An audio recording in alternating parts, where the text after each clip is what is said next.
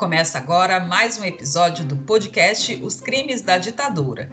Temos relatado aqui as atrocidades cometidas pelo Estado brasileiro em nome do regime militar que existiu oficialmente no Brasil no período de 1964 a 1985. Todos os fatos aqui expostos são de domínio público e registrados nos livros de história.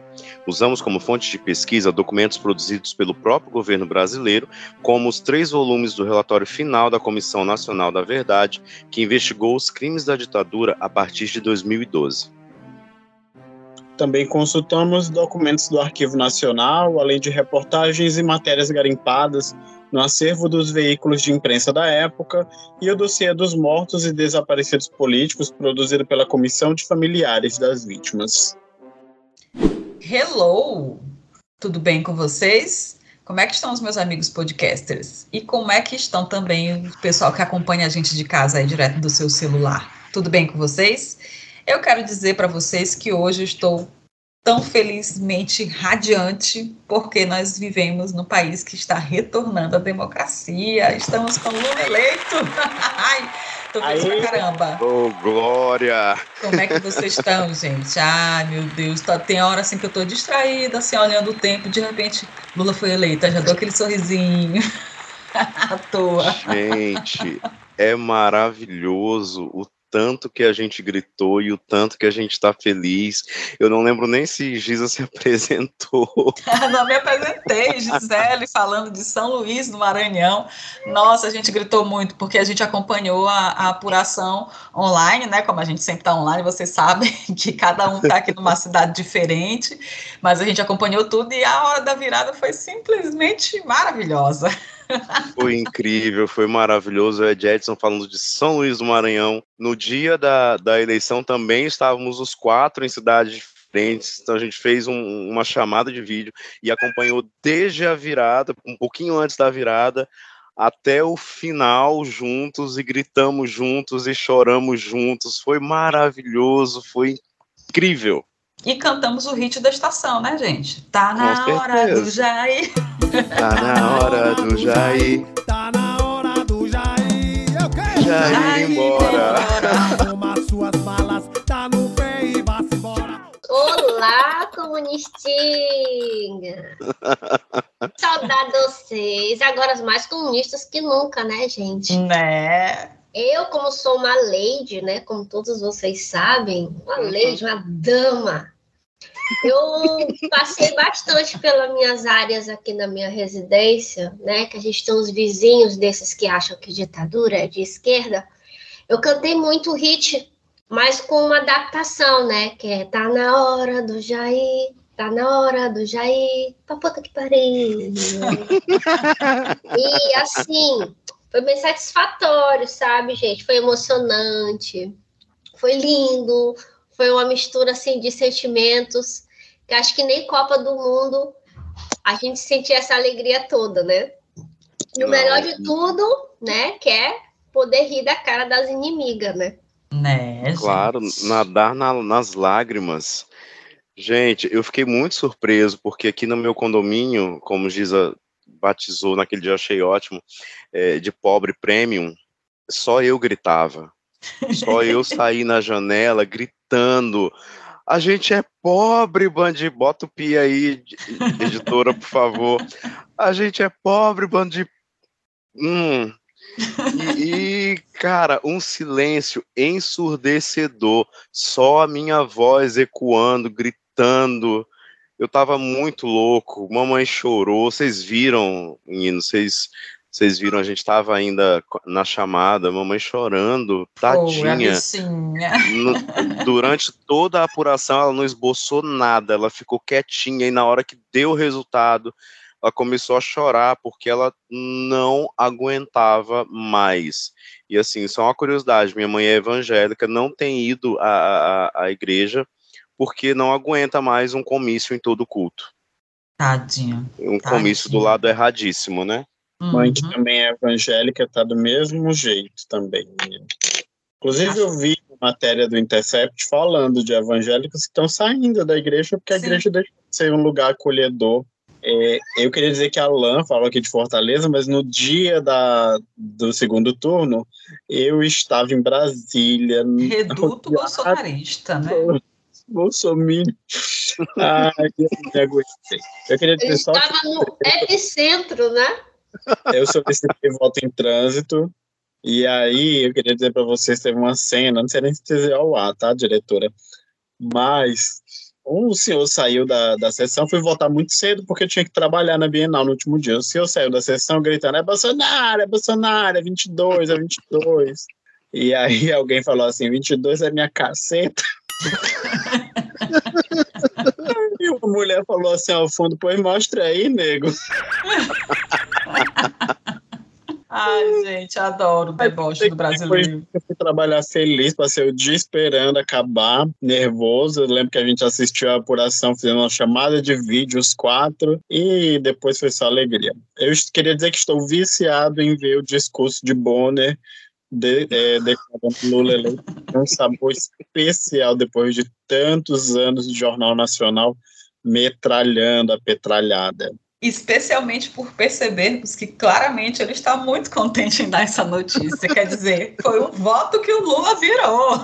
E, e o Lula sabe... virou o voto do Bono, eu tenho certeza. Pois é, a gente sabe que a gente tem a noção, né, de que a Rede Globo ela teve uma influência também muito grande no impeachment os, da Dilma, os né? acontecimentos dos últimos sete anos, né? Sete gente? anos eles foram ali coniventes. Hum. Mas uma coisa que você via é a expressão de sorriso de orelha a orelha de cada repórter dali. Gente, e até e a semana toda a gente vê repórter usando roupa vermelha, uhum. repórter de gravata vermelha, repórter com a unha vermelha. Eu disse, gente, esse pessoal tá comemorando descaradamente. Eu assisti, assistindo em casa, digo, esse pessoal tá comemorando, bicho, esse pessoal é tudo petista, lulista, gaysista. Tem uma repórter, eu acho que ela é, eu não lembro se ela é da Paraíba ou se ela foi de Recife, eu não lembro eu sei que ela estava falando das eleições, do público tal, dos eleitores. Aí no final ela dá um tchau assim, ela leva a mão na perna, na frente da câmera assim, mas fazendo um L, sabe? Com as mãos abertas, ah. zero L, assim. Aí, aí, e a repórter, assim, quando volta pro estúdio, a repórter dando um sorriso assim, né? Então foi lindo, foi lindo. Foi lindo, foi lindo. Eu confesso para vocês que, apesar de que muita gente chorou, né? A gente sabe que muitos companheiros aí, pessoas que estavam sofrendo desde 2016, desde o, enfim, desde todos aqueles episódios do, do impeachment e os que precederam o impeachment também, que foram muito tristes para as pessoas que têm o coração progressista como nós, né? Então, assim, eu sei que teve muita gente que chorou, mas, meu Deus do céu, eu confesso para vocês que eu só consigo sorrir. Eu só consigo sorrir desde domingo. Eu não consigo ter outra reação a nada do que aconteceu, estando, tipo, lavando a alma, me sentindo assim, vingada. Eu só tô feliz pra caceta. Não, Deus, eu confesso uma emoção. Eu fiquei muito, muito, muito, muito, muito. Mas eu chorei muito quando, com o discurso do Lula, aquela a paulista, aquele lotada, mar vermelho, né? lotada, a Janja pulando loucamente, assim, Gente, a Janja é das nossas. Ela é das nossas. pois Gente, é. E, e, eu achei, eu achei que eu fosse zoar sutilmente, né? Falar alguma coisa tipo, é, né? Ontem e tal. Mas eu, eu só conseguia fazer silêncio para os bolsonaristas que eu encontrava, os que ficavam gritando e falando coisas para mim, né? Eu só olhava para eles e a maioria deles nem ficava perto muito tempo. Acho que eles achavam que eu ia zoar, mas eu só conseguia olhar para eles e fazer um minuto de silêncio. Pela morte do candidato deles. Pela morte do candidato deles. Eu queria dizer, é, também fiquei assim nesse meio assim de comemorar na cara deles, principalmente os bolsominions que eu conheço. Eu ainda não falei com nenhum. Acho que eles estão passando essa vergonha toda com essas manifestações, esses bloqueios que eles estão fazendo. Eu vou deixar eles só com essa vergonha mesmo. Para mim foi o retrato do que eles estão vivendo, né? Por isso que eles estão loucos aí, indo para a porta do quartel marchar. Agora, assim. gente, eu vou ser muito sincero, eu não consigo ter pena de Bolsonaro, bicho, porque eu lembro muito bem o quanto eu, eu chorei. Aí eu vou dizer que nesse dia eu chorei. Eu chorei muito quando a gente perdeu as eleições de 2018, porque eu imaginava que. Eu só não imaginava que ia ser tão ruim, né? Porque foi ruim demais. Mas eu imaginava que a gente ia enfrentar quatro anos de. Enfim, de tudo isso que a gente passou, né, nos últimos quatro anos. Nesse dia eu chorei, chorei de verdade. E é por isso que eu não tenho pena de Bolsonaro hoje em dia chateado, porque Lula ganhou. Porque eles não estavam nem aí pro, pro que a gente estava sentindo naquele momento. E o Brasil foi para onde? Pro buraco. Buraco. Uhum. Já paramos de comemorar, já podemos seguir com o nosso episódio. Nossa, meia hora de comemoração para o nosso Podemos. ouvinte. Vamos gravar. Ah, gente, não podemos de agradecer também, né, os ouvintes que estão chegando, que chegaram junto com esse segundo turno para nos muita ouvir, para nos prestigiar, né? Sejam muito bem-vindos. Essa casa nossa que também é sua, minha casa é sua casa. Porque nós estamos aqui né, para gravar ele podcast. Ops, de Deleto de Venezuela. Viramos Venezuela agora? Deleto de... Só, só chego no- nos lugares dando buenos dias. Buenos dias. Buenos Então, dias ainda a todos. A dona de la fiesta? Eu tô perro, Ai, ai. Ai, gente, amo vocês, amo esse momento que a gente está vivendo. A gente, a gente sobreviveu, viu? A gente sobreviveu e a gente ganhou uma lei- eleição sem nem poder colar um, um adesivo no nosso carro. E a, A gente, gente ganhou uma sobreviveu. A gente ganhou uma eleição sem a máquina pública, sem essa máquina de fake news, sem as igrejas evangélicas. A gente venceu. A gente venceu de verdade. E melhor do que a gente vencer de verdade foi a gente ter visto que o Bolsonaro e a campanha do Bolsonaro perdeu, mesmo roubando, roubando descaradamente. E Uhum. isso me deixa feliz pra caceta. Me deixa. Exatamente, não foi uma vitória apertada, foi uma vitória grandiosa contra tudo isso. E, e eu ia Isso. dizer que a gente sobreviveu literalmente, porque ele passou quatro anos tentando nos matar. Andemos para o próximo episódio? vamos, vamos. Ai, vamos, senão a Vamos, gente fica aqui vamos, gente. até amanhã conversando. falando da mesma coisa, né? Do quanto estamos felizes. Eu espero que os nossos ouvintes também estejam felizes. Ai, gente, mas vamos lá, vamos para o nosso episódio? Vamos sim, lá. ser por ele, por Lula. Por Lula, é por Lula. Mas, gente, antes da gente ir para mais um episódio desse podcast, eu preciso fazer o nosso jabá de cada episódio. Eu já estava até esquecendo, gente. Entendeu, Pelo amor de Deus. Mais um episódio desse podcast, mais um episódio que eu convido você a nos ouvir pela Orelo, a única plataforma brasileira de áudio que remunera os produtores de podcast. Mas remunera como? Eu pergunto, eu mesmo explico. A cada vez que você ou alguém der play em um dos nossos episódios, é contabilizada uma recompensa para nós. Simples assim. Dessa maneira, vocês contribuem e apoiam a continuidade do nosso trabalho. Então ouçam pela Aurelo, compartilhem nossos episódios, conversem sobre os crimes cometidos pela ditadura com seus amigos. Essas conversas ajudam a deixar claro que militares do governo nunca serviram para muita coisa nesse país, a não ser encher os bolsos das famílias deles. Isso a gente sabe muito bem. Que o diga, né? A família Bolsonaro, né? E só para encerrar o nosso jabá, o seu apoio pode ir além de nos ouvir pela Aurelo, virando um apoiador do podcast. Você só precisa baixar o aplicativo gratuito no seu celular e seguir as instruções. Agora vamos ao nosso episódio. Vamos lá. Vamos, vamos, vamos. Episódio 44: Amor, Revolução e o sequestro do cônsul japonês. No episódio anterior, apresentamos a parte final sobre o especial Questões Indígenas durante a Ditadura, com foco no extermínio dos povos originários causado pelas obras faraônicas dos militares, e em absurdos como a Guarda Rural Indígena e os campos de concentração criados para prender e torturar indígenas de diversas nações dos povos originários. No episódio de hoje, voltamos à ordem cronológica dos relatos pessoais que evidenciam os crimes da ditadura, e o que temos apresentado ao longo de 44 episódios. Dessa vez vamos conhecer a história do operário militante da VPR, Antônio Raimundo Lucena, assassinado por agentes do governo no interior de São Paulo, e de sua esposa e companheira de luta, Damares Lucena, presa junto com os filhos pequenos logo após a execução do marido. Também vamos contar os detalhes de mais um dos sequestros de diplomatas realizados por organizações da luta armada durante a ditadura. a bola da vez é o rapto do cônsul japonês Nobu Okushi. Vamos aos fatos.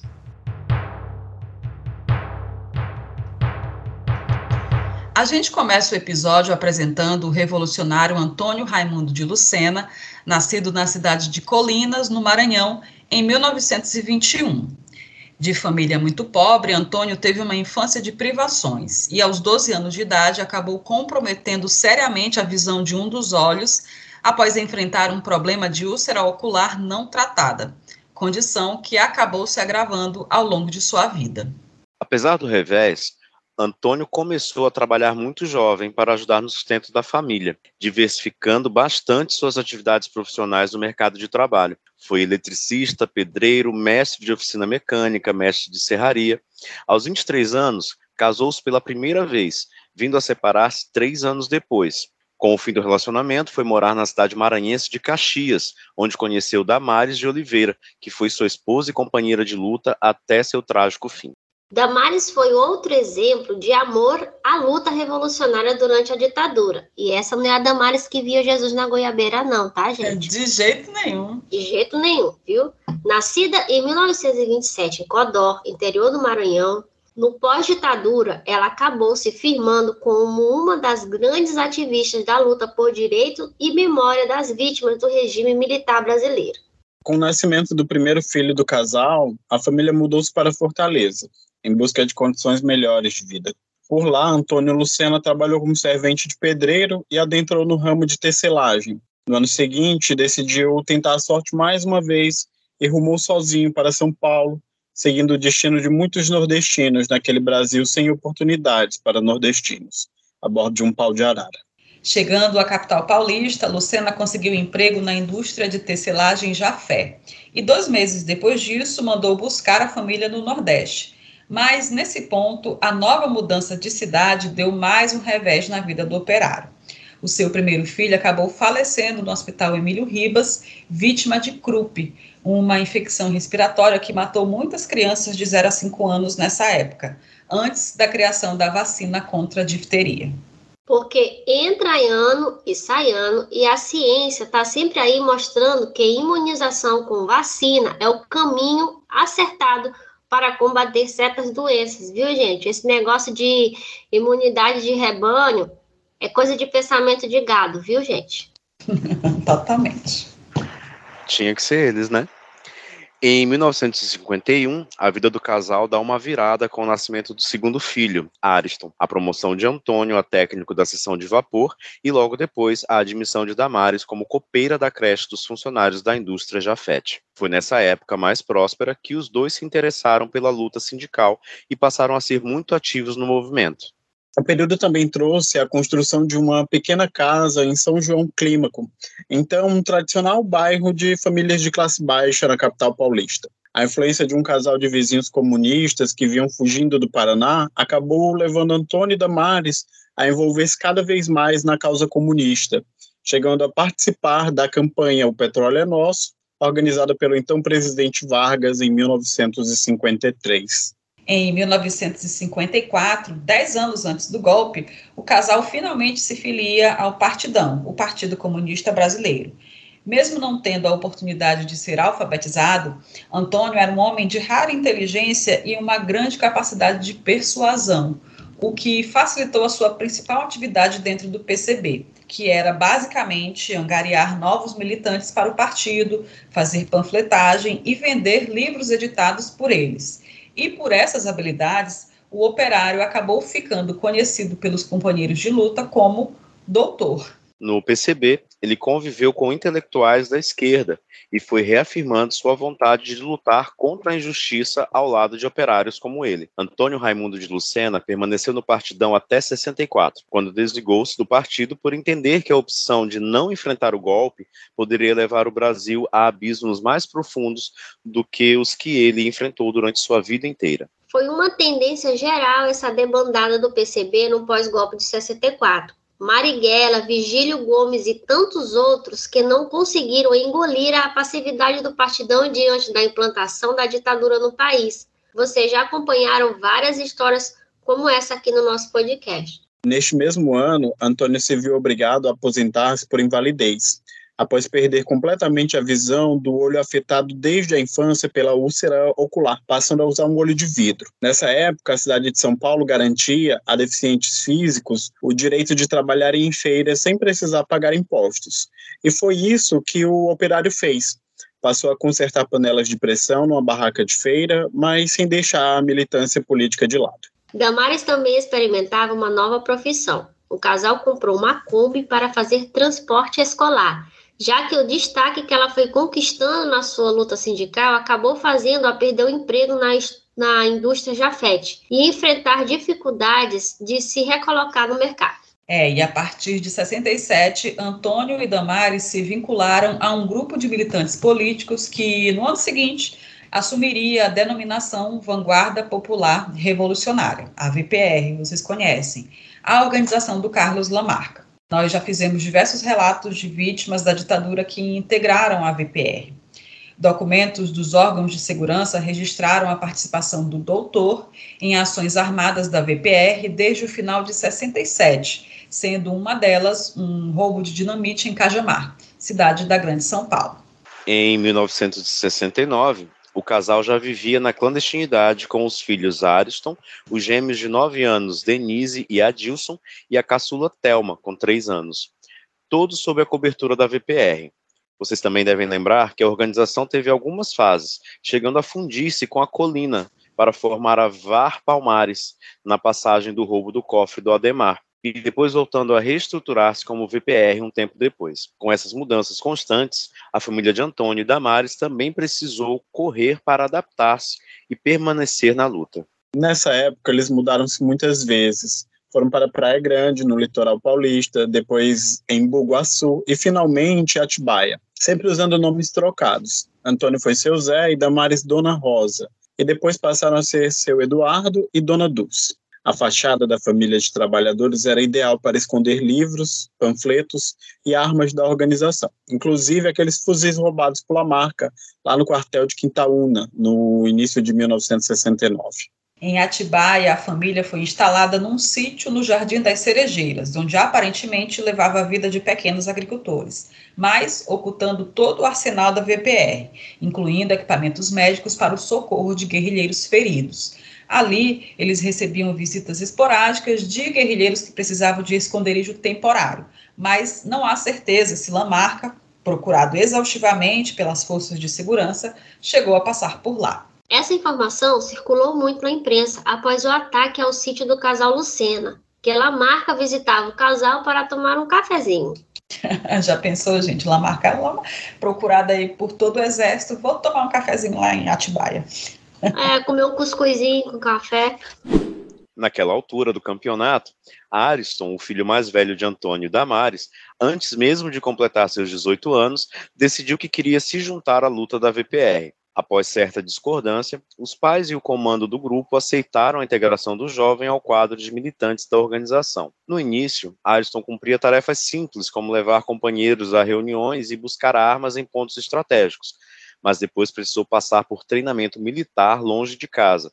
E este foi o contexto que culminou com a invasão ao sítio da família de Antônio Raimundo de Lucena e Damares de Oliveira. O calendário marcava 20 de fevereiro de 1970. Era uma tarde de chuva e Damares ensinava a lição das crianças por volta das três e meia da tarde, a mulher foi surpreendida quando um grupo da Força Pública, atual Polícia Militar de São Paulo, escancarou o portão de madeira do sítio e um deles meteu a cabeça na janela da cozinha da pequena Casa Azul. Pela própria janela, o militar informou que estava investigando uma denúncia de roubo de um automóvel e perguntou pelo filho do casal, Ariston, que supostamente seria o responsável pelo roubo juntamente com um tal de Rubinho. No mesmo instante, Damares desconfiou da abordagem porque Ariston estava fora de casa há pelo menos seis meses e não havia rubinho nenhum no pequeno círculo de relações da família. Imediatamente, os policiais exigiram os documentos da Kombi verde estacionada na porta da casa, e ela chamou o marido para lidar com eles, deixando todos na porta da cozinha. Antônio foi convocado para seguir até a delegacia e disse que precisava vestir uma camisa, voltando ao quarto e deixando a mulher com as crianças no mesmo cômodo. Quando Antônio retornou à cozinha, Damares ouviu os primeiros tiros.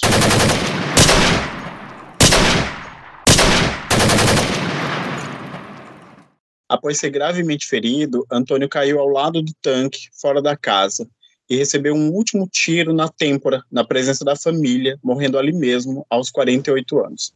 Damares e seus filhos pequenos foram imediatamente presos. Segundo o depoimento dela, em nenhum momento foi dada voz de prisão ao seu marido. Abre aspas, tudo aconteceu muito rápido. Meu marido foi brutalmente baleado, recebeu uma descarga violenta de tiros, porém, ao cair ao lado do tanque, já fora de casa, ainda respirava. Um último tiro foi disparado em sua têmpora. Eu e meus filhos presenciamos a sua execução sumária. Fecha aspas. O Jornal da Tarde, edição de 21 de fevereiro de 1970, apresenta uma descrição próxima ao depoimento de Damares. O homem leva três tiros, seu olho de vidro cai ao chão, mas ele continua atirando e fere o sargento Antônio Nogueira. Então, com um tiro na garganta e outro no coração, o homem não se levanta mais. Está morto Antônio Raimundo de Lucena. Fecha aspas. Na edição do dia 23 de fevereiro de 70, o mesmo Jornal da Tarde traz uma notícia ainda mais reveladora. Abre aspas.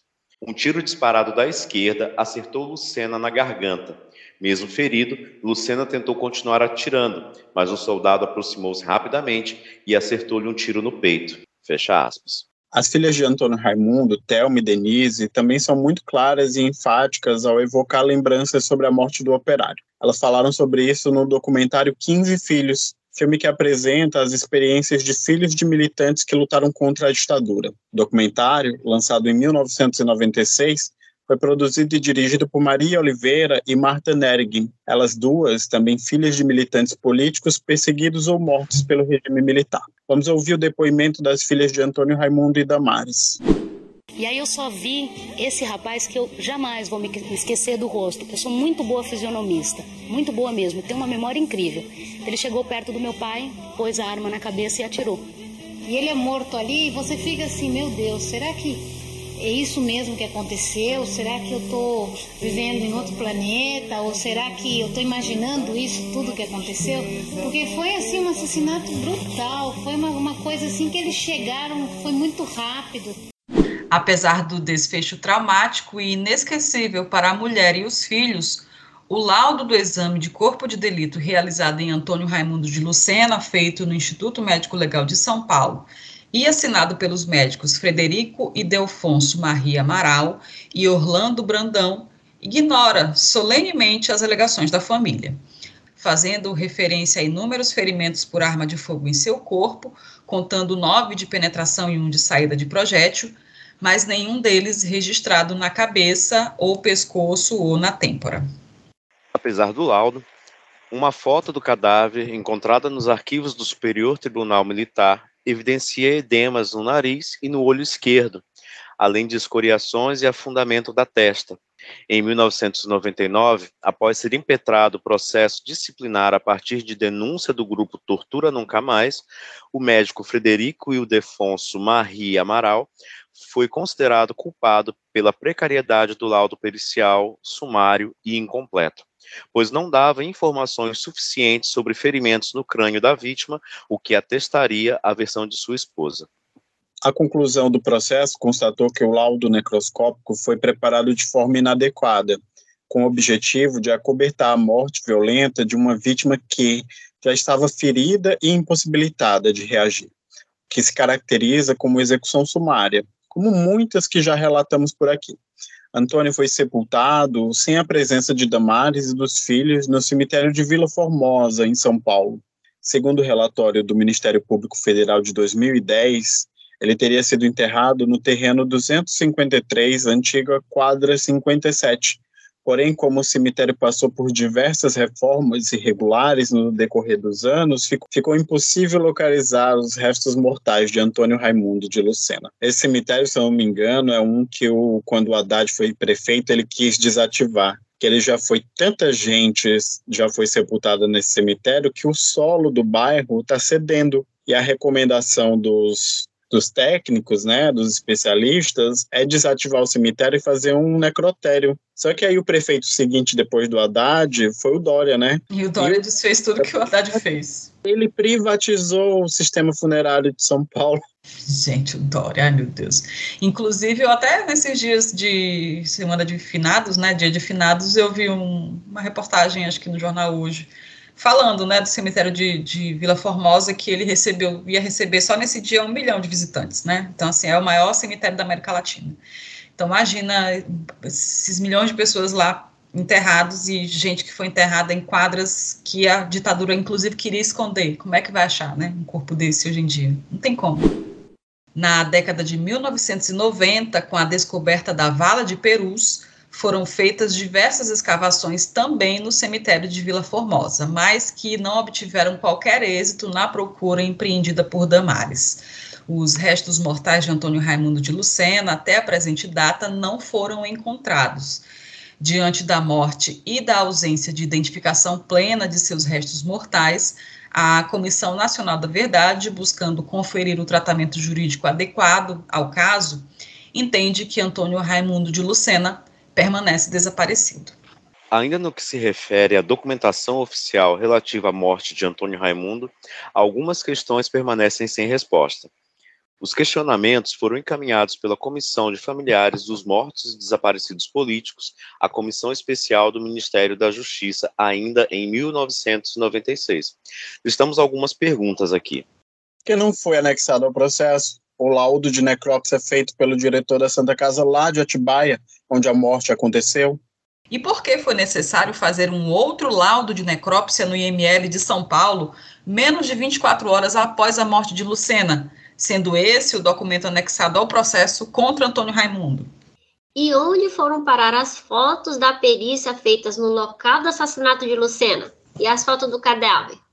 52 anos depois, nenhuma dessas questões foram esclarecidas. Enquanto o IML de São Paulo agia para esconder dados importantes sobre a morte de Antônio Raimundo, o doutor, Damares era levada ao DOPS juntamente com os três filhos.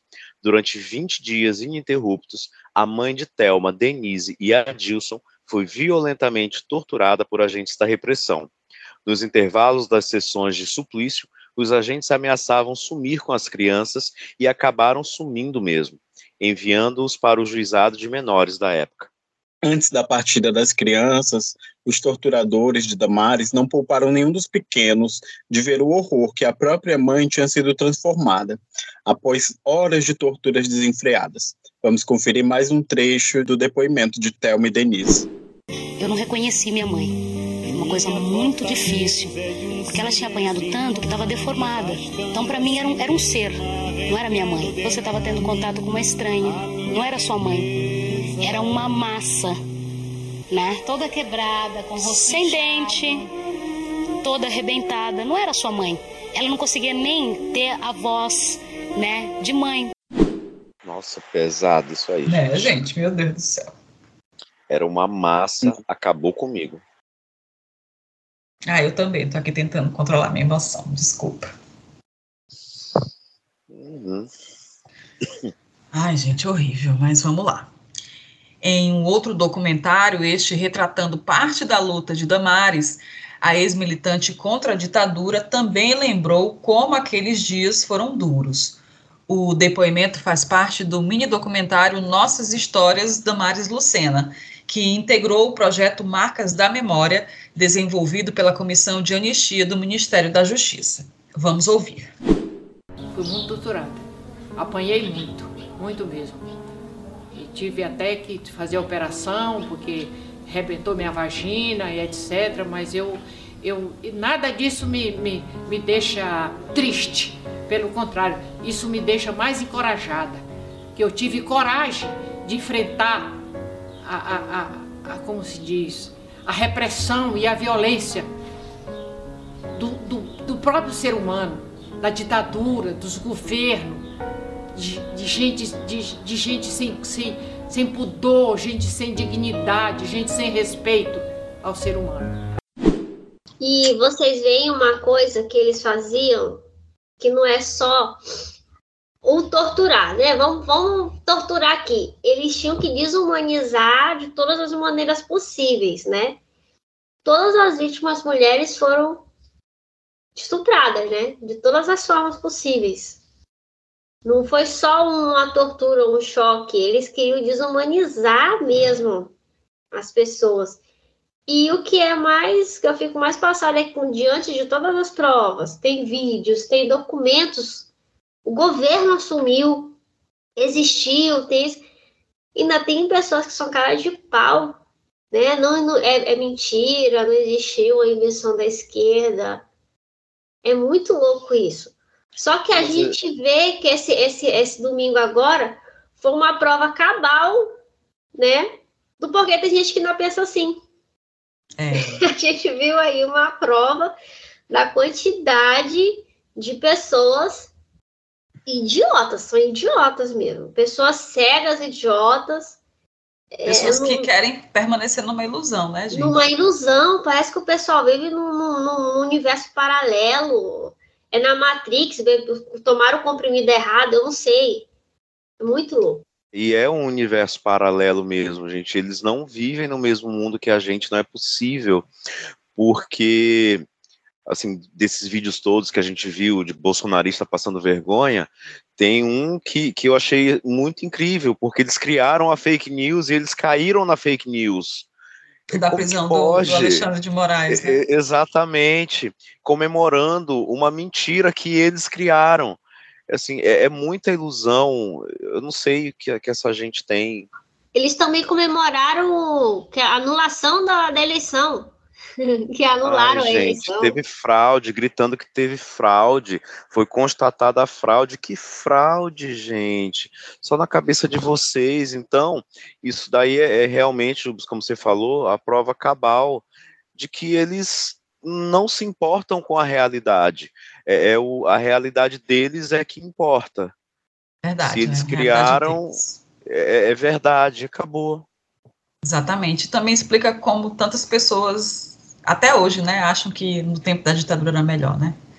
Exato. Porque é muito louco. E aí, gente, eu até queria pedir para vocês, eu, eu, nem, a gente nem tinha previsto isso no script, no roteiro, nem nada, mas eu lembrei daquele vídeo da, da, da Dilma respondendo para o Agripino Maia, é, sobre o momento em que ela foi torturada, ele acusando, né, como se fosse uma acusação séria, que ela mentiu durante os depoimentos na prisão dela. E eu queria colocar muito rapidamente aqui esse trechinho do, do, do que Dilma disse para o Agripino Maia, porque lembrou muito isso que a Damares falou, né, nesse, nesse depoimento dela, nesse curtinho depoimento dela. Né? Eu vou botar para vocês ouvirem um pedacinho.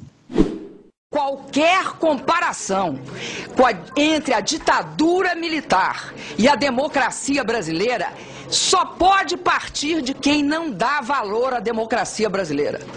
Eu tinha 19 anos, eu fiquei três anos na cadeia e eu fui barbaramente torturada, senador. E qualquer pessoa que ousar dizer a verdade para interrogadores compromete a vida dos seus iguais.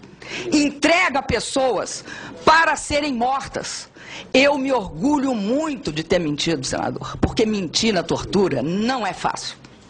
Agora, na democracia se fala a verdade. Diante da tortura, quem tem coragem, dignidade, fala mentira. E isso. E isso, senador, faz parte, integra a minha biografia, que eu tenho imenso orgulho. E eu não estou falando de heróis. Feliz do povo que não tem heróis desse tipo, senador. Porque aguentar tortura é algo dificílimo. Porque todos nós somos é, muito frágeis. Todos nós. Nós somos humanos, nós temos dor. E a sedução, a tentação de falar o que ocorreu e dizer a verdade é muito grande, senador. A dor é insuportável. O senhor não imagina quanto é insuportável. Então, eu me orgulho de ter mentido. Eu me orgulho imensamente de ter mentido. Porque eu salvei companheiros da mesma tortura e da morte. Não tenho nenhum compromisso com a ditadura em termos de dizer a verdade. Eu estava num campo, eles estavam no outro. O que estava em questão era a minha vida e a de meus companheiros. O que mata na ditadura é que não há espaço para a verdade, porque não há espaço para a vida, senador. Porque algumas verdades, até as mais banais, podem conduzir à morte. É só errarem a mão no seu interrogatório. E eu acredito, senador, que nós estávamos em momentos diversos da nossa vida em 70. Eu asseguro para o senhor, eu tinha entre 19 e 21 anos e, de fato, eu combati a ditadura militar. E disso eu tenho imenso orgulho. Vocês estão aí, gente? Eu caí? Estamos aqui. Pensando, Aderindo né? a informação, é. Nossa, ficou todo mundo assim. Meu Deus, Esse episódio de, de falas, né, muito fortes, e aí casa com o quão pesado ele é, né? É, verdade. Enfim, mas é isso, né?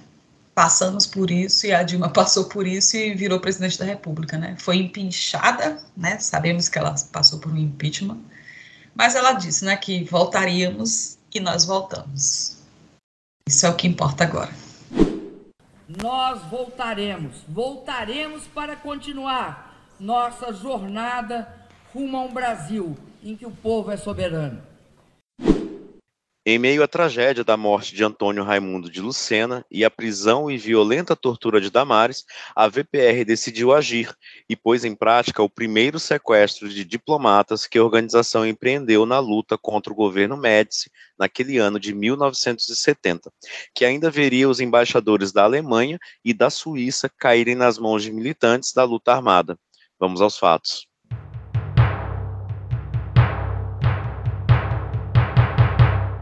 No fim do expediente daquela quarta-feira, Nobuo Okushi encerrou seu dia de trabalho no Consulado Geral do Japão em São Paulo. Tomou o veículo oficial do consulado no intuito de seguir até sua residência na rua Piauí. Quando o carro diplomático alcançou a altura da Praça Buenos Aires, região da Consolação, foi interceptado por outros três veículos, dos quais oito homens fortemente armados desembarcaram e voltaram a embarcar, levando o custo com eles. A ação foi comandada pelos guerrilheiros Ladislau Dobor e Eduardo Colin Leite, o Bacuri, dois dos mais destacados integrantes do grupo tático armado da VPR. Sobre a abordagem ao cônsul, Dobor contou o seguinte a uma revista norte-americana, abre aspas. O sequestro do cônsul japonês, na verdade, foi bem curioso. De um lado do lugar onde o capturamos ficava a sede da Polícia Federal. Do outro, a menos de 100 metros de distância, ficava a sede da Polícia Civil. De um terceiro lado ficava a Delegacia de Polícia, e a apenas 50 metros ficava o órgão de segurança do Estado. Fecha aspas. Bicha, é muita coragem, hein? Meu Deus do céu. Ó que loucura que eles foram fazer. Aqui Dobor continua descrevendo a ação. Abre aspas. Em termos militares, esse tipo de operação foi bastante simples. O cônsul estava no carro com o motorista. Uma pessoa num Volkswagen começou a costurar pela rua como se tivesse perdido o controle do carro e gesticulou para que o motorista do diplomata parasse, o que é claro que ele fez, porque não queria bater no Volkswagen. Seis dos nossos entraram em ação nesse momento. Eu estava na ponta e expliquei para o motorista do embaixador que ele deveria ficar calmo. Duas pessoas, então, pegaram o cônsul, o colocaram num carro e fugiram. Fecha aspas. Rato, Adi, calou, pare carro agora. Vale, vale o carro. Olha, acho que a gente não pode fazer essas piadas, não. Vale o carro, vale o carro agora. Não, Isso é não podemos. Não pode. não podemos, não podemos. Tem gente que reclama tanto de sul, sulista sudestino fazendo sotaque. Palhaçada com os nordestinos, né? Ai, que horror. Por falar nisso, viu, gente? Orgulho de ser nordestina, viu? Minha terra, meu amor. Meu orgulho, meu torrão. Estava lá em Brasília e aí quando terminou a apuração, terminei de desmontar lá na Bienal, eu fui para Praça Norte comemorar, né? Aí eu fui com a camisa do Fortaleza, né? Aí eles todos querendo tirar foto comigo, que eu tava com a camisa do Fortaleza lá, e vocês salvaram o Brasil. Eu falei, claro, Vocês são uns bosta. Tô brincando. Aqui, eu recebi informação, né, do núcleo progressista de Minas Gerais, que no momento da virada, antes um pouquinho, eles estavam, pelo amor de Deus, no Nordeste, adota a gente. Adotamos, queridos, adotamos. Adotamos, adotamos, é verdade, nós adotamos. Ah, e aí acabou que no final virou lá em Minas, né? Virou, virou, virou, virou, sim. É, Minas está vermelhinho no nosso mapa. Dá até para juntar mesmo. Dá. Dá, porque tá aqui na, na linha, do ladinho da Bahia. No fundo é só uma linha. O dia era 11 de março de 1970 e foram menos de dois minutos para iniciar o que ficou conhecido como o sequestro do cônsul japonês por guerrilheiros da Vanguarda Popular Revolucionária, a VPR, mais uma ação de desafio dos grupos de luta armada ao poderio da dura repressão imposta pelo regime militar ao país. Mas também era uma cartada desesperada da VPR, ansiosa por libertar militantes que vinham sofrendo barbaridades nas mãos de torturadores do Estado. E mais especificamente ansiosa por libertar um militante específico da VPR, o guerrilheiro Shizu Ozawa, conhecido pelo codinome Mário Japa, que era um dos poucos membros da organização que conhecia a exata localização do campo de treinamento da vanguarda popular revolucionária que se preparava para montar um foco guerrilheiro no Vale do Ribeira, no interior de São Paulo. Coincidentemente, o local onde, naquele momento, se escondia o capitão Carlos Lamarca. O motorista do cônsul foi poupado pelo grupo de sequestradores, indo bater na Polícia Federal para prestar esclarecimentos sobre o ocorrido. Por lá, ele também folheou livros de fotos com suspeitos de crimes comuns, levando a polícia a quebrar a cabeça por não fazer ideia das motivações para um sequestro daquela natureza, apesar da ação semelhante no Rio de Janeiro menos de seis meses antes. A autoria da ação só foi assumida pela VPR no dia seguinte, após uma série de pistas e cartas serem deixadas em diversos pontos da cidade. Um telefonema ao consulado japonês direcionou os representantes a um livro específico numa livraria específica. Uma outra ligação enviou um repórter do Jornal da Tarde, veículo de imprensa que tinha ligações com o regime, a uma caixa de correio de uma residência particular. E um terceiro telefonema foi feito ao presidente da Câmara de Comércio e Indústria Japonesa no Brasil, Assim foi montado o quebra-cabeça que apresentou exigências da VPR para resgatar o diplomata do Japão. Os documentos reunidos apontavam que a vanguarda popular revolucionária exigia a libertação de cinco presos políticos e o encaminhamento dos libertados para o exterior, de preferência para o México, país que já tinha acolhido os 15 libertados no sequestro do embaixador americano no ano anterior além de Mário Japa, que foi preso após capotar um carro cheio de documentos e planos da VPR e desmaiar na estrada, a lista de libertados da VPR incluía Otávio Ângelo, militante da LN, Diógenes de Oliveira, um dos fundadores da VPR, Madre Maurina, freira que foi presa e torturada sob a acusação de acobertar integrantes da LN, e Damares de Oliveira Lucena, que conseguiu incluir suas três crianças na lista de condições do sequestro. Havia um terceiro quesito integrando as exigências da VPR, que era a publicação de uma mensagem revolucionária nos jornais, rádios e demais veículos de imprensa. Após a apresentação das condições dos guerrilheiros, as negociações com a repressão foram muito rápidas. No dia seguinte, jornais de todo o país já traziam a nota oficial assinada por Alfredo Buzaide, ministro da Justiça de Médici, e por Gibson Barbosa, ministro das Relações Exteriores. O texto confirmava o aceite das reivindicações, apresentando apenas uma condição de retorno, que a organização desse provas de que Nobu Okushi estaria bem, o que foi atendido prontamente, mais uma vez por meio de envelopes deixados em lugares estratégicos da cidade. Cara, olha o, o planejamento deles, né? O cara tinha que ser Parece... muito criativo para ser guerrilheiro, né? Às vezes eu me pergunto se hoje nós teríamos alguém, sei lá, pelo menos 20 pessoas com essa cabeça tão ativa para calcular movimentos e vamos fazer assim, vamos fazer, né? Ju, eu, posso, Eu posso te falar quatro nomes. É, e se eu for lembrar dos nossos ouvintes aí que tem mandado muitas mensagens para a gente aí pelo Instagram, eu também consigo lembrar de alguns deles também que integrariam. Pois é. Então, Eu- temos- Cabeças pensantes. É, tem, é, tem, é muito, muito bem calculado, tudo muito é muito articulado. isso. E hoje em dia você tem mais filmes para pegar ideia, menino. Eu vejo É, No começo da tarde de 14 de março de 1970, o presidente general Emílio Garrastazu Médici assinou um decreto banindo os cinco militantes políticos do território nacional em troca da libertação do cônsul-geral Okushi.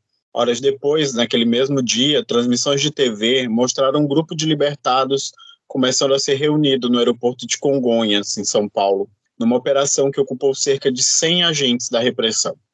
Ainda segundo Ladislau Dobor, o cônsul, ainda em cativeiro, acompanhou as transmissões de TV e chegou a comentar como Mário Japa parecia abatido. Anos mais tarde, Mário Japa revelou que precisou de ajuda para subir na aeronave, pois ainda sofria intensamente com os ferimentos impostos pela bárbara tortura que tinha sofrido naqueles dias. Diante dos comentários da opinião pública sobre a péssima aparência do guerrilheiro, o DOPS afirmou que tudo não passavam de sequelas do acidente de trânsito que o levou a ser preso. Muito cinismo, né, gente? É, Ele caiu ali. Né? Normal, tropeçou, caiu. Pessoa. A Damares de Oliveira Lucena também revelou posteriormente que só o fato de ter sido incluída na lista dos libertados pelo sequestro ocasionou a intensificação das torturas que já vinha sofrendo no DOPS, no que classificou como selvageria gratuita. Deve ter pensado assim, ah, tu vai sair, Eva? Né? Eles pensando, mas tu vai sair daqui só os pedaços. É, provavelmente foi isso mesmo, gente.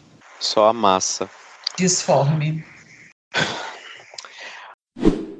A presença de Madre Maurina Borges de Silveira no grupo de banidos também causou comoção pública, já que seu caso de prisão e tortura transformou-se numa causa célebre, por ter levado a Igreja Católica do Brasil a apoiar publicamente uma posição de defesa dos direitos humanos em plena ditadura, o que até então era feito de maneira muito tímida e pontual, inclusive com um pequeno retrocesso após a prisão dos frades dominicanos em 69. Ah, no episódio, né, que culminou na prisão de Marighella, né? Eram aproximadamente 5 e meia da tarde quando o Caravelle PP PDX decolou para o México. A aeronave já era bem conhecida do público brasileiro, porque um avião do mesmo modelo havia sido sequestrado por militantes políticos e desviado para Cuba também no ano anterior. A ação que foi exaustivamente acompanhada pela imprensa brasileira da época. O voo foi demorado, com quatro escalas, e o cônsul permaneceu em cativeiro até o avião pousar na cidade do México, no domingo de 15 de março de 1970. Após receber a confirmação de que Ozawa e os demais banidos estavam livres, a VPR se preparou para soltar Okushi no dia seguinte, 16 de março. No entanto, os sequestradores notaram uma forte presença policial nas ruas e recuaram da decisão. O que os guerrilheiros não sabiam é que o Kush conseguiu passar o número de telefone da casa onde ele se encontrava preso, num bilhete escrito à sua mulher e que havia sido enviado pelo grupo. Isso permitiu à polícia identificar o bairro, mas não a casa que servia de cativeiro. Uma vez que a VPR se recusava a libertar o Kush nessas condições, o presidente Médici ordenou que a polícia saísse das ruas. Quando se sentiram seguros o suficiente, Bacuri e Ladislau embarcaram em um veículo e deixaram um cônsul no Buokoshi, na rua Arujá, no bairro Paraíso, na região da Liberdade, tradicional reduto de imigrantes japoneses. Eu adoro que ah, joga lá na Liberdade, gente. Vai se perder entre outros. Uma vez solto, o cônsul apanhou um táxi e solicitou ao motorista, Joaquim dos Santos, que seguisse para sua residência na rua Piauí, onde cerca de mil pessoas se aglomeravam para acompanhar o desfecho do episódio. Eu também tinha jogado esse homem lá na Liberdade. Foi a melhor decisão, né? Até quando eles decidiram sequestrar alguém é, que fosse representante diplomático do Japão, já tinha relação com o fato de que o, o Mário Japa era japonês, né? Então a VPR fez umas pegadinhas interessantes aí nesse sequestro. Após a libertação de Okushi, ele chegou a prestar algumas declarações curiosas durante a coletiva de imprensa realizada em 17 de março. Por exemplo, ele se referia aos guerrilheiros envolvidos no sequestro como cavalheiros, o que irritou o próprio governo japonês e os milicos daqui também. Ele ainda confirmou que foi bem tratado enquanto esteve no cativeiro e que chegou a comer feijoada em uma das refeições servidas pelos sequestradores. Isso é para provar, né, que a, é, até a nossa, né, as nossas revoluções são, são mais tranquilas, né? é verdade. A gente é mais delicado até nas revoluções. Após o desfecho de tudo, a repressão começou mais uma caçada intensa contra os guerrilheiros da VPR que se envolveram no sequestro do cônsul japonês. As investigações tentaram contar com o reconhecimento de Okushi, mas o diplomata insistiu que não teria como reconhecer ninguém nem descrever nenhum dos guerrilheiros, porque não se lembrava de suas fisionomias. Em seu livro de memórias, lançado em 1989, Okushi explicou o seguinte sobre o reconhecimento de Ladislau Dobor. Abre aspas. O homem que eu havia visto usava barba, mas na foto da polícia ele estava barbeado, fecha aspas. Entre... Só isso, né? Bastou. Por isso que eu falo, quando eu faço a barba, eu não me reconheço. Não, e a gente tem a teoria, né, de que a barba é a maquiagem do homem. Exatamente. Sim, o homem tinha duas pernas. Aí esse japinha deve ter sido muito bem tratado, viu? Em entrevista de Mário Japa ao historiador norte-americano Jeff Lesser, ele afirmou que a postura do cônsul em não ajudar na identificação dos subversivos irritou muito a polícia brasileira. As palavras dele foram exatamente essas. Abre aspas. A polícia ficou com uma raiva do cônsul porque era impossível não descrever e não reconhecer o Ladislau Dobor. O Ladislau é louro, de um tipo completamente diferente do brasileiro normal. Então era muito fácil, ele era muito fácil de reconhecer. O Kush não reconheceu ninguém, não descreveu ninguém. A polícia ficou com uma raiva dele porque ele não só não colaborou, como ele fez o contrário, ele sabotou a polícia. Fecha aspas. Apesar disso, oficialmente, a polícia afirmou à imprensa da época que Nobuo Okushi colaborou sim com as investigações e que ele teria até reconhecido pelo menos três dos sequestradores. O que vemos aqui que foi só uma mentira da repressão. Mais uma, uh, né? Mais uma, verdade. Das milhares e milhares. Dos 15 guerrilheiros envolvidos diretamente no sequestro do cônsul japonês, Oito deles foram presos e cinco foram mortos em combate contra agentes da ditadura, incluindo Eduardo Colin Leite, um dos comandantes do sequestro. Já Ladislau Dobor sobreviveu à repressão, mesmo sendo preso, torturado e banido do Brasil por ocasião do sequestro do embaixador suíço, ainda em 1970. Ele viveu em diversos países enquanto estava exilado. Formou-se em economia pela Universidade de Lausanne, na Suíça, e está vivo até hoje, aos 81 anos. Hoje, ele atua como professor titular no Departamento de Economia da PUC de São Paulo. História bonita, né? Um abraço para o senhor, se eu estiver ouvindo esse podcast. Beijo, Retor... Ladislau. Retornando ao caso de Antônio Raimundo Lucena e Damares Oliveira, os restos mortais do operário permanecem desaparecidos até hoje, como já falamos, e Damares precisou entrar com o pedido de reconhecimento de responsabilidade do Estado na morte e desaparecimento de Lucena por duas vezes. Em 1996, o pedido foi indeferido. E em 2004, finalmente, a morte em um cerco policial foi admitida como causa da morte do revolucionário. Após o sequestro, Damares reencontrou os filhos pequenos e foi levada ao México, onde denunciou a tortura que ocorria no Brasil para a imprensa internacional. De lá, partiu para Cuba, onde Fidel Castro havia oferecido asilo para sua família. Na ilha, continuou os estudos e chegou a cursar dois anos de jornalismo. Solidária, Damares tornou-se mãe adotiva de Sandi, filha da militante Soledad Barré Viedma, assassinada em um dos mais trágicos episódios do regime militar o massacre da Chácara São Bento, em Recife, em 1973. Damares só retornou ao Brasil com a promulgação da Lei de Anistia em 79, e desde então lutou por justiça ao marido, inclusive atuando incansavelmente pela localização dos restos mortais do doutor, o que nunca aconteceu. A revolucionária morreu recentemente, em dezembro de 2020, aos 93 anos, após enfrentar um câncer que tratou por três anos. Sua luta foi retratada no livro Heroínas dessa História, Mulheres em Busca de Justiça por Familiares Mortos pela Ditadura, de autoria de Jéssica Moreira e lançado pelo Instituto Vladimir Herzog nove meses antes de sua morte. Durante o nosso período democrático, Damares deu muitas palestras sobre o direito à memória das vítimas da ditadura e tinha uma frase que ela sempre repetia ao se apresentar à plateia. Ela dizia o seguinte, abre aspas, sou preta, nordestina, mulher, pobre e, acima de tudo, alguém que tem orgulho de todos os adjetivos que me definem. Fecha aspas. E isso é bem importante hoje, né? Né? Nós fomos humilhados aí durante quatro anos por sermos nordestinos, por sermos mulheres, muitas das vezes. O preto também sofreu muito, né? É uma coisa bem, bem atual, né? É, e fora que muita gente precisando aí de um chá revelação da sua própria classe social, né? Se achando prêmio, né? Consciência de classe é um negócio que está em falta no mercado, cara. É, gente. é, é o, o cara de direita que anda de chevette. Tem uma 100 e acha que tem muita coisa. O, o dono do Celta que acha que é um acumulador de capital. o Gente, cara que ganha 5 mil reais e acha que vai ter que dividir sua fortuna com os comunistas. o assalariado que pensa que é capitalista.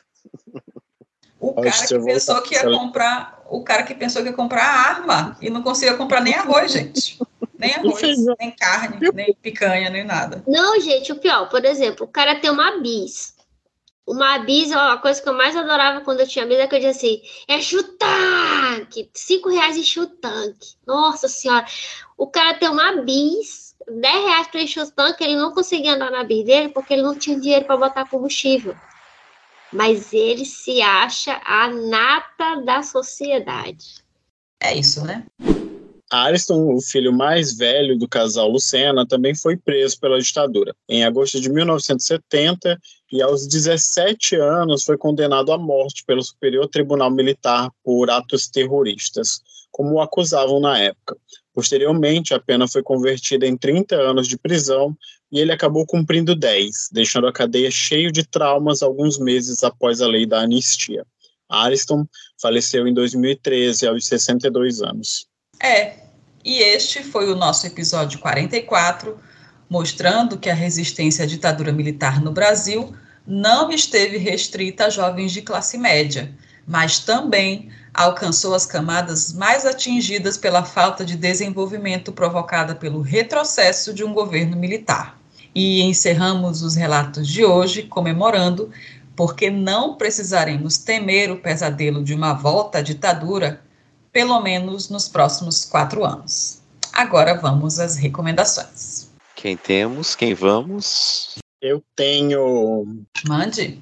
Então vou indo lá. Eu ia indicar uma coisa, mas no meio do caminho eu acabei mudando de ideia e aí eu vou indicar uma outra coisa. É, no A nosso com opções, né? Porque essa indicação surgiu no, nesse episódio, quando a gente fala do avião que foi um cara velho, PPP PPPDX da Cruzeiro do Sul, né? Quando a gente fala desse, desse avião que foi utilizado para é, mandar os, os militantes para fora do Brasil, a gente acabou falando também de um que foi sequestrado e teve como destino Cuba, né? Uhum. E aí eu queria que o nosso ouvinte ele tivesse essa experiência de ler a, o jornal Correio da Manhã da quinta-feira de 9 de outubro de 1969 a gente vai deixar o link direitinho, que está na, na página da Memória da Biblioteca Nacional. E aí é interessante ver como que a, que a imprensa noticiou isso na época, inclusive a capa do, a manchete é já em Cuba, avião sequestrado do Brasil. E aí ele tem um mapa da América Latina circulando Cuba, o Brasil, a rota que o avião fez. Eu queria que você tivesse essa experiência de ver essas questões todas que, que foram levantadas e como que a imprensa noticiou o sequestro desse avião e esse avião chegando em Cuba. Essa é a minha indicação. Muito boa indicação. Alguém tem mais alguma? Eu posso fazer a minha? Eu posso, vou, tenho a minha aqui. Posso passar fila? Posso passar frente? Pode, pode, pode para fila, Jubes. Você pode tudo, comunistinha. Eu vou, eu vou fazer uma reindicação. eu vou estar tá indicando, vou relembrar uma indicação, né, gente, do, do filme Lamarca, né? É um filme que foi inspirado no livro homônimo, né, de 1980 de autoria de Emiliano, Emiliano José e Aldec Miranda. É, o filme retrata os dois últimos anos da vida do capitão Carlos Lamarca, desde a sua saída do quartel de Quitaúna, em São Paulo, até sua execução sumária, no interior da Bahia, em 1971. O filme está disponível no YouTube e a gente vai deixar o link aí na descrição do episódio. Maravilha, esse, esse filme é muito bom mesmo. Assistam, gente, está de graça lá no YouTube. Eu vou fazer minha indicação também, tá, Ed? Se você permitir. Na verdade, são duas indicações é, que eu vou fazer, mas também são rápidas. Uma é, é também uma reindica, reindicação, porque a gente já tinha indicado esse filme, que é o documentário Marighella, que foi dirigido pela Isa Grispum Ferraz, que é sobrinha de Marighella, né? Que, enfim, é sobrinha da esposa de Marighelas. E esse filme ele estreou nesse mês de outubro agora que passou, ele estreou na Netflix. Então, assim, não percam, é um filme muito legal, dá para você conhecer uma, uma face diferenciada do, do Marighella, né? Porque a gente teve o filme que foi lançado pelo, pelo Wagner Moura, né, em 2019, 2020, em que fala do, do, do Marighella guerrilheiro, né? Do, do, os cinco últimos anos de vida do Marighella. E esse documentário da, da, da Isa também fala da, da vida de luta dele, mas fala também é, de um de um olhar mais familiar, né, das lembranças que ela tinha do tio Carlos na época em que ela era criança, né? Então é um é um filme bem legal de assistir. Tá lá na Netflix, você pode procurar o documentário Marighella.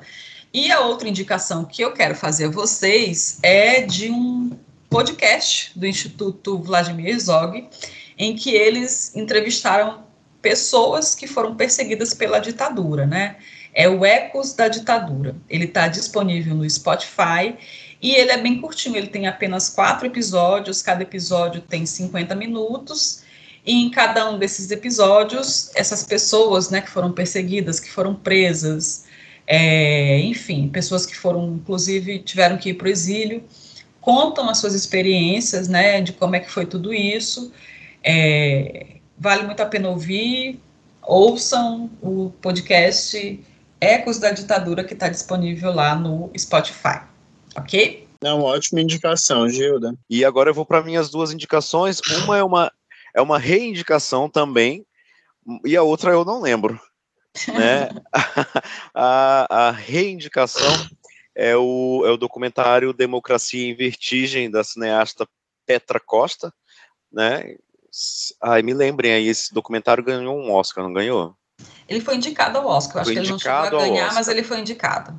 É isso mesmo, ele foi indicado ao Oscar e é uma mistura de documentário político e memórias pessoais, numa análise sobre a ascensão e queda do, de Lula e Dilma e essa polarização que a gente está vivendo desde então. O documentário de 2019 está disponível na Netflix.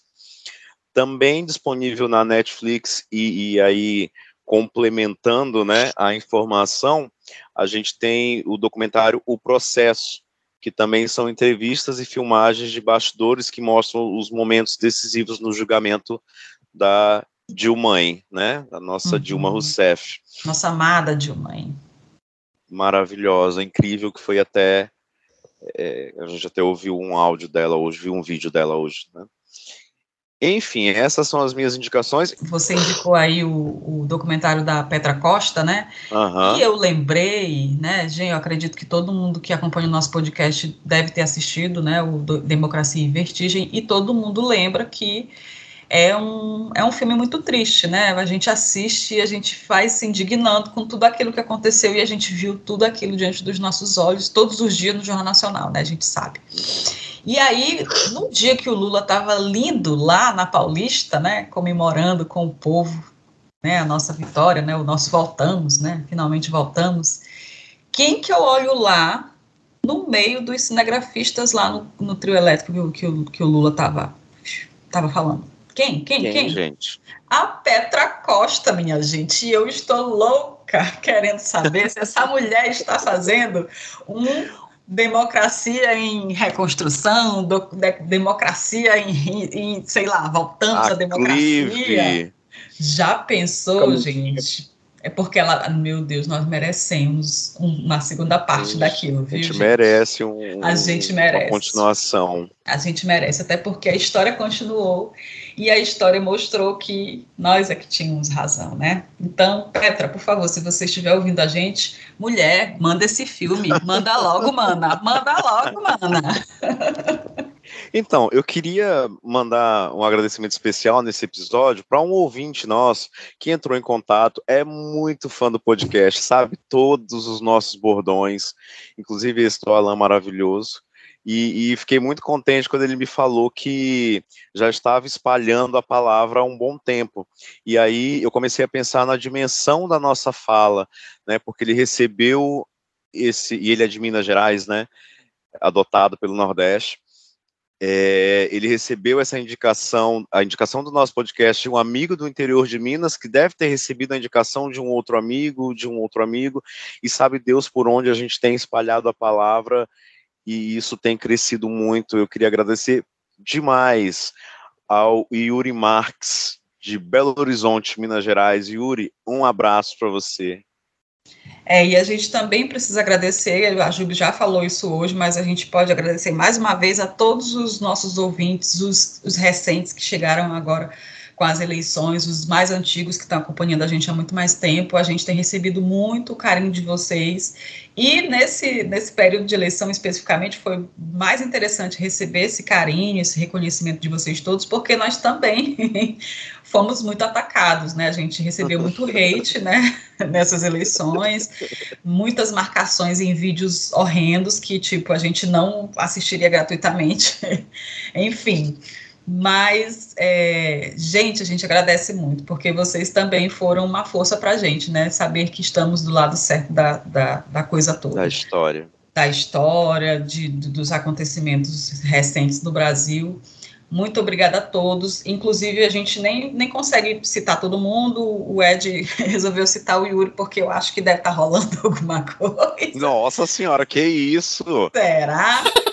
Mas, de qualquer maneira, o que eu quero dizer é: a gente recebeu muitas indicações de filmes, de documentários, de podcasts de, desses ouvintes que estão chegando, de ouvintes que também já nos acompanhavam.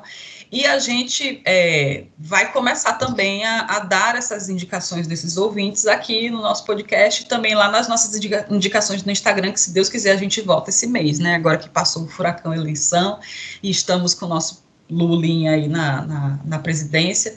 Então, muito obrigada a todos, vocês são maravilhosos. A gente sentiu muita falta de gravar para novos episódios, mas realmente a gente viveu um furacão nessas eleições. E, se Deus quiser, estamos, estaremos juntos aqui daqui a 15 dias em mais um episódio do podcast Os Crimes da Ditadura, tá bom, gente? Ai, gente, eu quero fazer um agradecimento. Tá todo mundo agradecendo?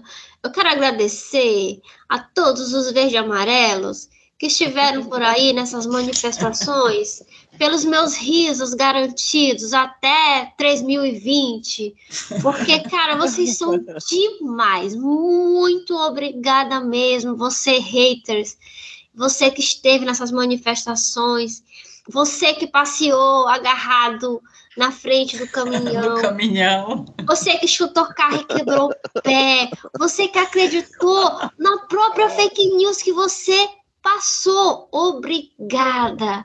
Tá? Meu coração está mais feliz. Mais Você leve, que está mais alegre. Muito obrigada. Uh, gente, eu quero agradecer também vocês todos, assim, foi um momento difícil, eu sei que a gente sofreu junto nesses últimos quatro anos, e só Deus sabe o quanto a gente chorou em 2018 com a eleição de Bolsonaro e o tamanho da nossa alegria hoje, né? Eu agradeço muito a vocês pela paciência também. Aos haters, é, se vocês quiserem mandar a opinião de vocês, mandem por Pix, tá? Exatamente, a gente aceita. Ai, gente, a gente aceita. Ai, gente, maravilhoso. Se todos os haters se juntarem e mandar 22 reais pra gente, a gente fica agradecido.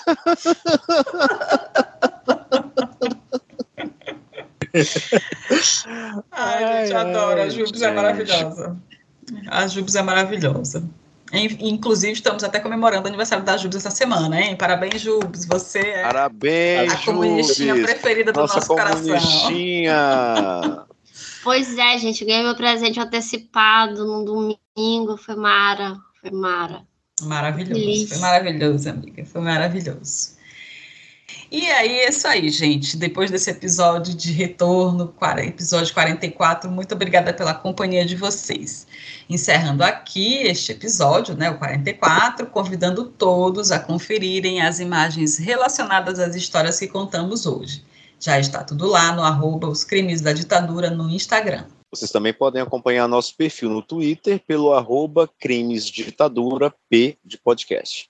Também contamos com seu like, seu seguir, seu comentário, sua avaliação positiva aí na plataforma de podcasts. Você pode até ativar nossas notificações no sininho do Spotify. Tudo isso faz com que as plataformas de áudio entendam que nosso conteúdo é relevante, passando a indicá-lo para novos ouvintes.